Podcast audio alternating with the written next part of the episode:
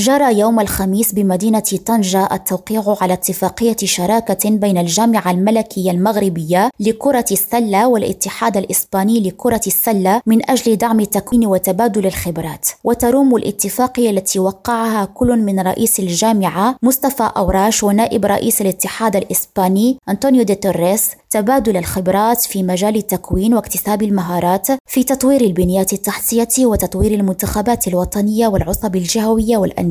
كما تشمل الاتفاقية التي تتضمن 22 نقطة التكوين والتكوين المستمر في مجالي التدريب والتحكيم وكرة السلة الثلاثية بالإضافة إلى العديد من النقط التي ستعود بالنفع على كرة السلة الوطنية خاصة وأن كرة السلة الإسبانية تعتبر رائدة على الصعيد الأوروبي في مجال تكوين المدربين والحكام والفئات العمرية والمنتخبات. وتم بالمناسبة التوقيع على اتفاقية تعاون بين عصبة جهة جلمام ودنون لكرة السلة والاتحاد الأندلسي لكرة السلة على اتفاقية تعاون بين نادي مجد طنجة ونادي كوبيران غرناطة وعلى اتفاقية تعاون بين نادي مجد طنجة وشركة فيفي المتخصصة في الملابس الرياضية لتنظيم قافلة لكرة السلة بالعالم القروي بجهة طنجة تطوان الحسيمة. زين جناتي ريم راديو طنجة.